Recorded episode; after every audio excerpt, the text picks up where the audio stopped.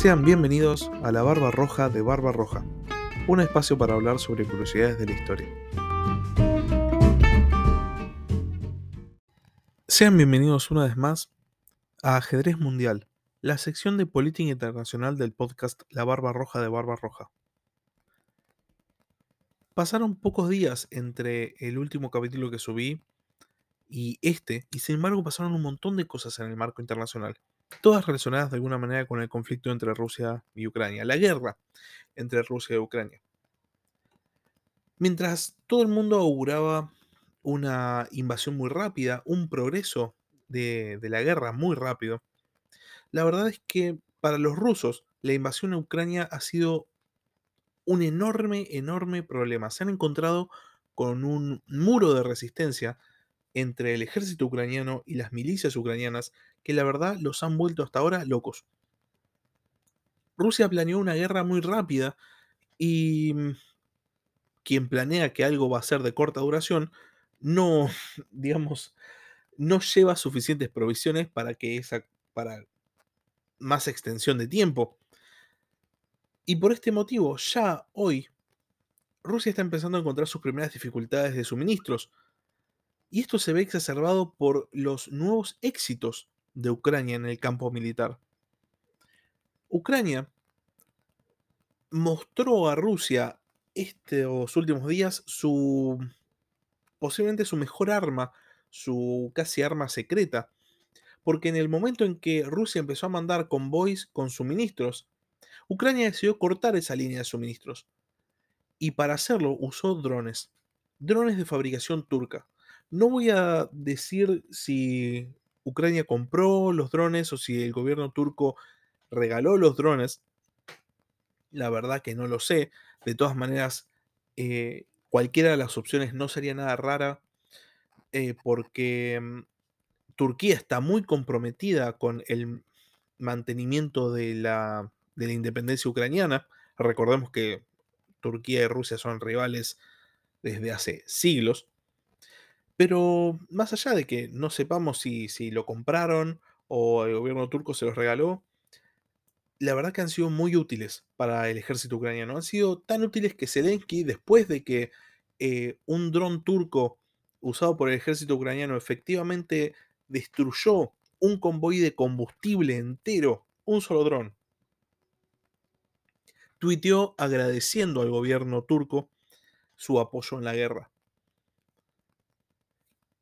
Entonces, Rusia, que pensó que iba a tener una campaña muy rápida, se encontró con una feroz resistencia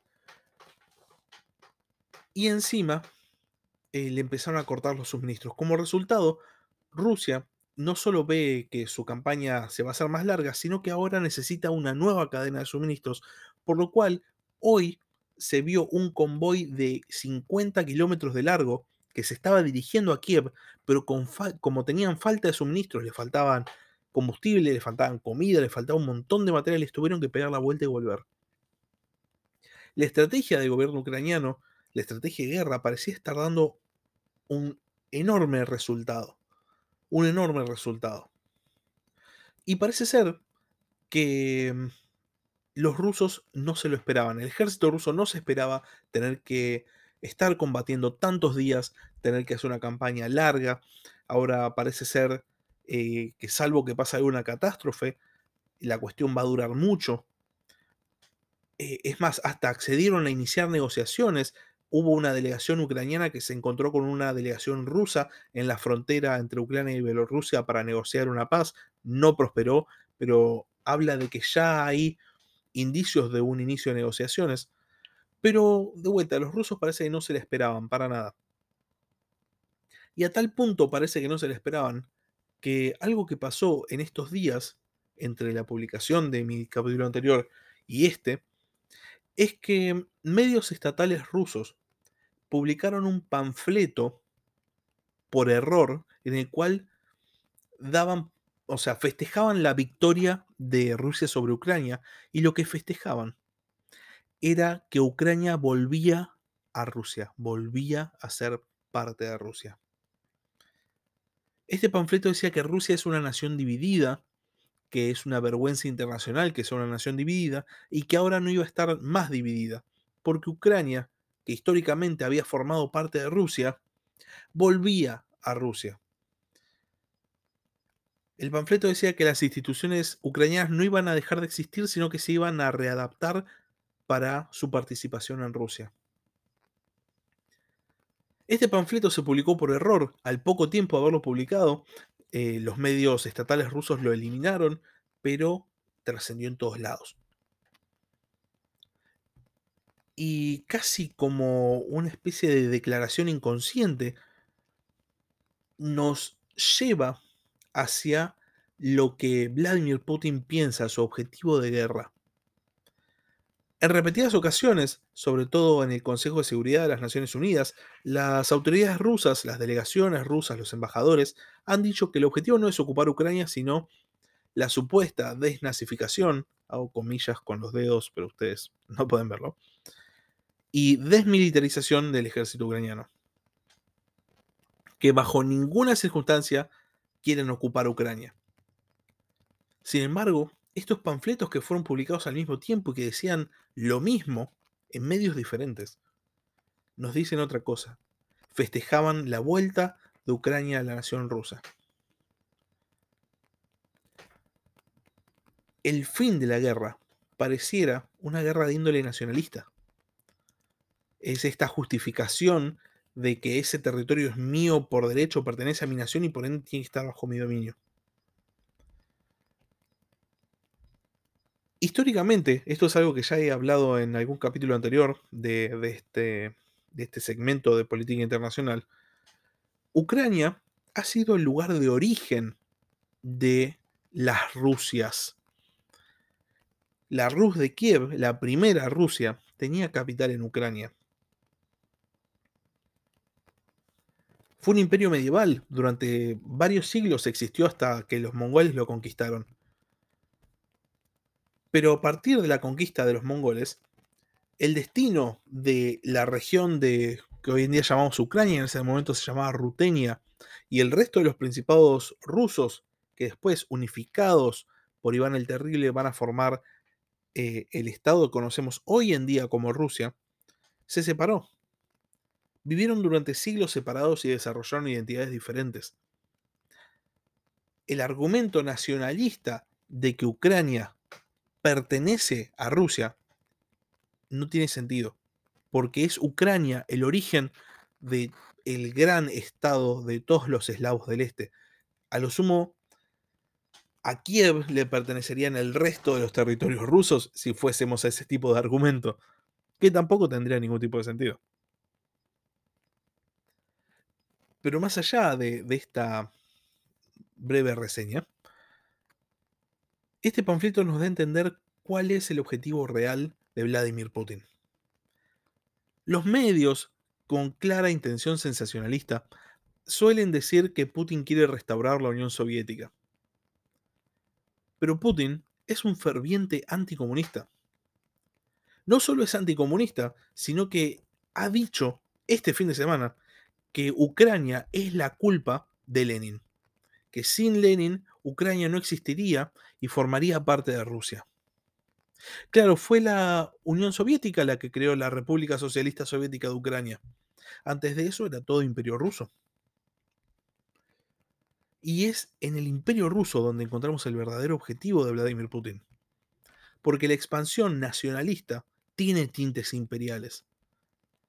Ya hablamos en el podcast que hay muchos territorios que formaron parte de la Unión Soviética y del Imperio Ruso que hoy en día tienen minorías rusas. No solo Ucrania, sino también Moldavia, Kazajistán, los países bálticos. Todos los territorios que antes formaron parte de la Unión Soviética o del Imperio Ruso tienen una extensa minoría rusa. Esto es porque los zares fundaban colonias rusas en los países conquistados por un lado. Y por otro lado, porque las, eh, la Unión Soviética fomentó la rusificación. Sobre todo la Unión Soviética a partir de Stalin fomentó la rusificación. Es más, con el caso de Ucrania está el genocidio ucraniano, el Holodomor, que es un periodo en el cual murieron de hambre entre 1 y 10 millones de ucranianos, que muchos historiadores piensan que formó parte de la política de rusificación de Ucrania por parte de Stalin.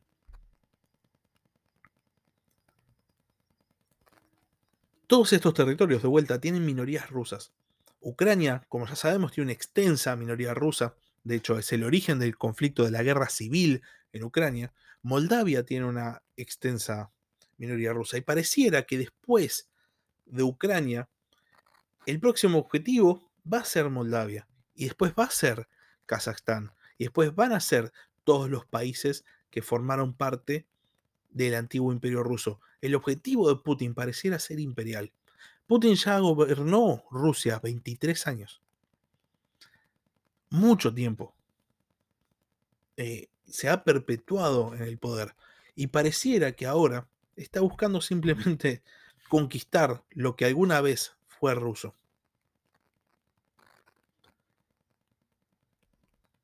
Sin embargo, el avance en la guerra, como vemos, no ha sido lo suficientemente rápido como para poder cumplir estas aspiraciones. Rusia se enfrenta en este momento a una guerra de desgaste entre un país que está decidido a defenderse y su ejército que ha planificado las cosas mal. Como resultado, Vladimir Putin decidió poner en alerta a sus fuerzas nucleares, no sea cosa que tenga que tirar alguna bomba por ahí. Lukashenko en Bielorrusia decidió que era un buen momento para aprobar el abastecimiento de bombas nucleares rusas en territorio bielorruso. Lukashenko busca eh, abastecer a su país de bombas nucleares con el fin de transformarse en una potencia nuclear. Ya es un estado satélite ruso y encima está gobernado por un dictador que está dispuesto a todo. El conflicto se está recrudeciendo con esta cuestión. La amenaza nuclear ahora empieza a ser real. Por otro lado, como ya dije el capítulo pasado, Putin ha ordenado que inicie la invasión a gran escala. De vuelta hago comillas con los dedos. Porque ya hago comillas porque ya había invadido a gran escala el país. Ahí había invadido Ucrania. Pero ahora, esta invasión a gran escala implica bombardeo con eh, munición pesada. Han empezado a bombardear las ciudades, porque recordemos, más allá de lo que digan eh, los embajadores rusos, las autoridades rusas, están bombardeando objetivos civiles, no solo militares, han empezado a bombardear las ciudades con armamento pesado. La ciudad de Kharkiv hoy registró un bombardeo con un tipo de bomba que se llama termobárica. La bomba termobárica crea una columna de fuego que consume todo el oxígeno y causa una, destrucción enorme. Eh, a ojo inexperto parecía una pequeña bomba nuclear era impresionante la imagen. Esto ya es un arma de, con mucha capacidad de destrucción. Y la tiraron sobre una ciudad, sobre la plaza central de una ciudad. No sobre un cuartel militar o sobre un, eh, no sé, lo que sea, sobre una ciudad. La frustración de Putin hace que empiece a tomar decisiones cada vez más desmedidas, casi como medidas desesperadas. Porque mientras Rusia no avanza, eh, Ucrania está intentando cada vez más, eh, gracias a esta resistencia, conseguir aliados, conseguir aliados de todo tipo. Hoy, el presidente Zelensky dio un discurso en el Parlamento Europeo el discurso lo dio lógicamente de manera virtual, en el cual eh, solicitaba al Parlamento Europeo que le diera a Ucrania un trato especial y permitiese la, la adhesión express de Ucrania a la Unión Europea. Por otro lado, Zelensky también estuvo pidiéndole a, a, Estados Unidos y a la OTAN que cierren el espacio aéreo ucraniano, que no permitan que ninguna aeronave vuele sobre el cielo de Ucrania. La OTAN ha respondido por ahora sin tomar esta medida. Es algo que se esperaba que hoy Biden anunciara, que al final lo anunció. Ahora lo vamos a ver un poco más adelante. Eh, pero ha respondido a las peticiones de Zelensky con un paquete de medidas económicas que han asfixiado la economía rusa. El rublo, la, moneda rusa, se ha devaluado enormemente, llegando a estar uno a uno con el peso argentino. Y los argentinos sabemos muy bien que si una moneda está uno a uno con el peso argentino, es porque está en la lona, está desplomada. Por otro lado, ya se empezó a armar un boicot de empresas, un boicot de artistas, em, federaciones deportivas. Por ejemplo, a Putin le revocaron un, eh, un grado de cinturón negro que tenía en taekwondo. Él también tiene un cinturón negro en judo, por ahora no fue revocado. Em, y más importante, las empresas de energía, las petroleras, están yendo de Rusia. Shell, por ejemplo, anunció que cesaba sus operaciones en Rusia. Y eso es el verdadero palo en la rueda para la economía rusa, que depende de la exportación de hidrocarburos. Depende enormemente. Como resultado, Rusia está en este momento aislada económicamente. La economía rusa ya está mostrando signos de una enorme recesión, de una enorme crisis, y esto no hace sino acrecentar el descontento de los rusos, los habitantes de Rusia, que están protestando masivamente en contra de Putin. Hay registros, sobre todo privados, eh, que se publican en redes sociales, porque esto los canales rusos no lo van a mostrar, de manifestaciones de miles de personas que son detenidos. Hay miles de detenidos en Rusia que se están manifestando en contra de la guerra. Entonces Putin parecía estar acorralado. El problema es qué pasa cuando alguien que está dispuesto a todo, que tiene una ambición imperial, se encuentra acorralado. Porque esta persona tiene acceso a un botón con el cual puede destruir no sé si toda la humanidad, pero una buena parte de la humanidad. Entonces el peligro eh, de que algo todavía mayor ocurra en este momento está aumentando. Muchos medios de todo el mundo están empezando a hablar de que ya inició la Tercera Guerra Mundial. En, en mi opinión, hablar de Tercera Guerra Mundial es por ahora excesivo. Eh, no hay suficientes partícipes en la guerra, de hecho siguen siendo Rusia y Ucrania. Lo que sí parece ser que es el inicio del asalto final entre Estados Unidos y Rusia, estos países que pasaron casi los últimos 100 años compitiendo entre ellos. Em, parece que en este momento y con este conflicto van a terminar de, dirimir sus, sus diferencias. Y el mayor beneficiado de este conflicto sin embargo, no va a ser ninguno de los dos. No sé si se dieron cuenta, pero hay un actor principal del mundo que está jugando callado. No muestra las cartas, no dice nada, no condena, no se posiciona, no hace nada. Y sin embargo es el que está ganando más. China.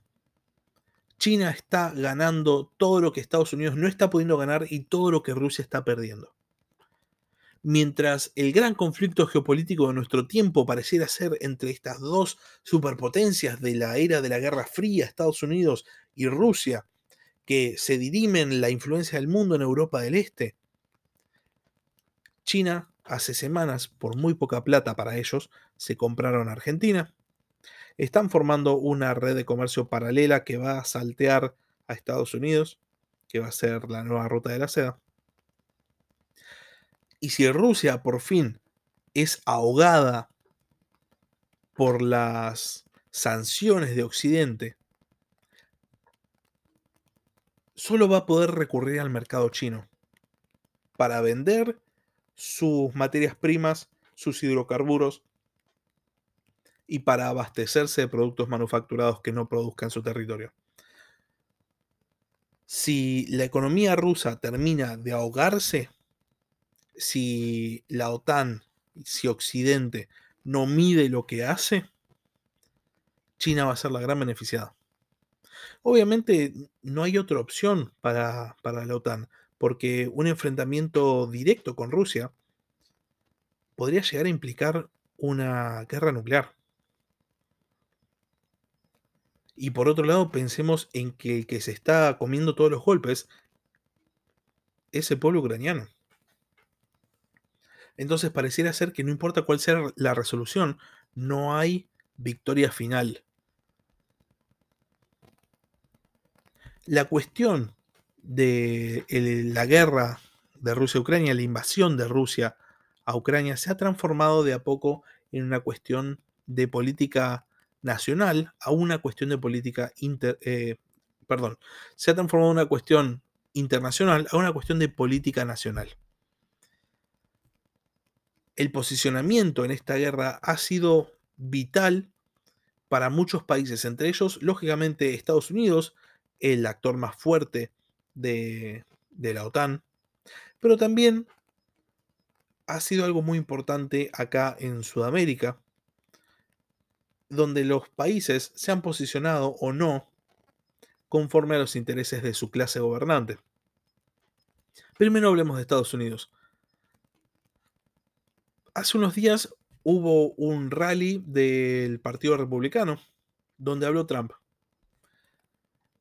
En este rally estaba el ala más conservadora del Partido Republicano, que también son los más nacionalistas y que han sido los que más han apoyado a, a Trump en su gobierno.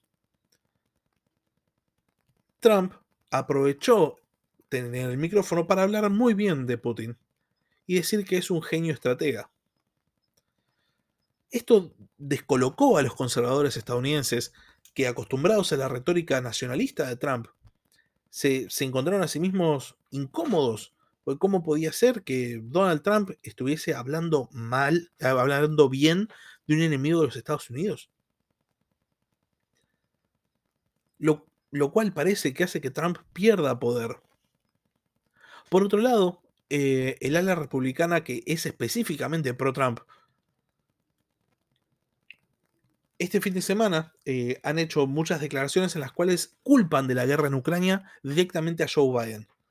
Dicen que Biden eh, no tiene una política activa para, para evitar este tipo de amenazas, que permitió que Putin invada Ucrania, y en realidad la culpa es de Trump porque Trump fue el que propició el repliegue. Hoy mismo escuchaba eh, una defensa a Trump que decía que era el presidente eh, más pacífico de Estados Unidos. Claro, porque Trump replegó todas las tropas, desfinanció un montón de conflictos, no inició ningún conflicto nuevo. Y esto es lo que permitió, en última instancia, que países como Rusia y China ganen terreno. Joe Biden, por otro lado, trató el tema en el discurso del Estado de la Unión, este famoso discurso de los que se hace anualmente, que hacen los presidentes de Estados Unidos, que es muy parecido a nuestra apertura de sesiones eh, ordinarias en el Congreso. En ese mm, discurso, Biden habló eh, un poco acerca, no, lo suficiente para mí, pero habló un poco acerca del conflicto eh, de Ucrania, de la guerra, y afirmó que la agresión rusa no se va a limitar solo a Ucrania. Cosa que, según vemos, según podemos analizar por este panfleto nacionalista casi imperial que publicaron las agencias estatales rusas, pareciera que es verdad. Definitivamente parece que Ucrania es solamente el primer paso. Y parece que todas estas poblaciones rusas de los territorios que pertenecieron al imperio ruso son susceptibles de ser conquistadas por la Federación Rusa. Por último, eh, hay dos presidentes sudamericanos que se han pronunciado acerca del conflicto en estos días. Por un lado, Bolsonaro, el cual claramente está muy ofendido con la administración Biden. Recordamos que Bolsonaro era muy cercano a Trump y se creía muy amigote de Estados Unidos. Pero la administración Biden lo ha dejado bastante de lado, no concuerdan con el tipo de político que es Bolsonaro. Y Bolsonaro, casi por despecho, se burló públicamente de Zelensky diciendo que eh, la guerra, la invasión rusa era lo que los ucranianos habían conseguido por haber votado a un comediante como presidente. se posiciona a favor de Putin como, como figura, destaca sus aptitudes militares. Y uno no puede dejar de analizar que este tipo de, afirmación la hace por despecho. La hace para eh, contrariar a la administración Biden, no por que Brasil vaya a apoyar militarmente a Rusia. Y por último, en la apertura de las sesiones ordinarias en el Congreso de la Nación, acá en Argentina, tanto el presidente Fernández como la vicepresidente Fernández tuvieron gestos con respecto a la guerra entre Rusia y Ucrania. Para empezar, se pidió un minuto de silencio. Hay que destacar que la vicepresidente le marcó al presidente en qué momento tenía que pedir el minuto de silencio. Y en este minuto de silencio, eh, por los conflictos, el señor presidente tiraba un beso a, alguien como si fuese en un palco o tribuna. Y por otro lado, la vicepresidente sonreía y se acomodaba el pelo y sonreía como con sorna. Eh, fue, eh, la imagen fue de una total y completa falta de respeto. Es impresionante. En el discurso del presidente mencionó muy poco la guerra de Ucrania, siendo que hoy en día es de interés internacional y nacional. Porque como ya he dicho, tiene mucho que ver con situaciones que también Argentina vive en el ámbito internacional.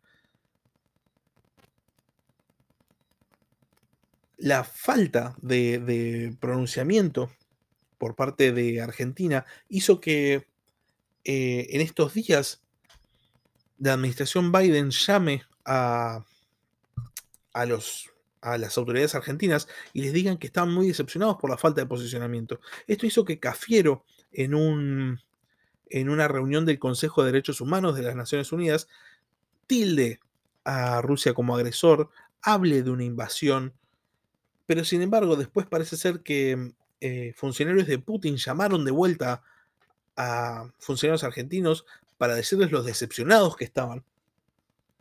Y entonces, en su siguiente discurso, Cafiero ya no habló más de una invasión, sino habló de un conflicto entre partes y que había que deponer las armas y llamar a la paz. Parece ser que el posicionamiento argentino varía según quien apriete las autoridades.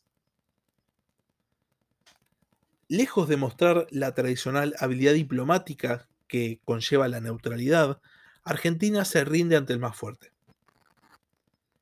Quien presione más es el que gana.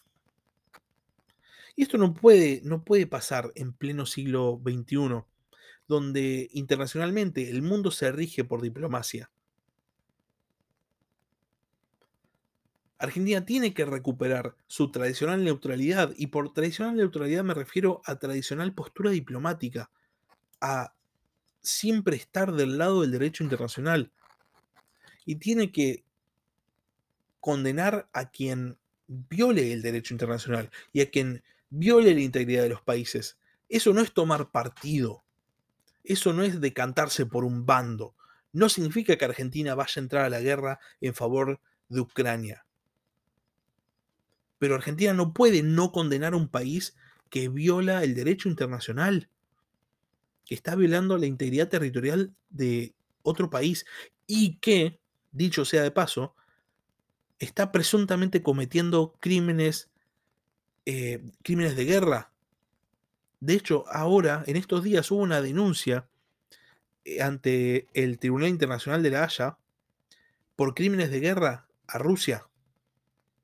Y Argentina tardó días en condenar el accionar ruso. Y no solo tardó días, sino que después de haberlo hecho, medio que se retractó.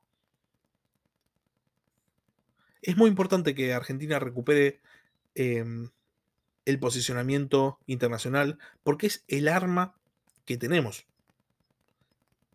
Y es la única manera real de resolver conflictos sin que llegue a las instancias que están llegando en este momento en el este de Europa conforme pasan los días y viendo cómo, eh, la guerra entre Ucrania y Rusia se va desarrollando y cómo influye en el, panorama internacional, voy a seguir haciendo capítulos Les agradezco mucho por escuchar y hasta la próxima.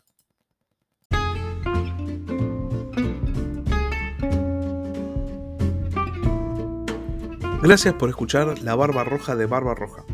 Cualquier duda, comentario o pregunta que quieras hacer, lo puedes hacer a la barbarroja de barbarroja.gmail.com.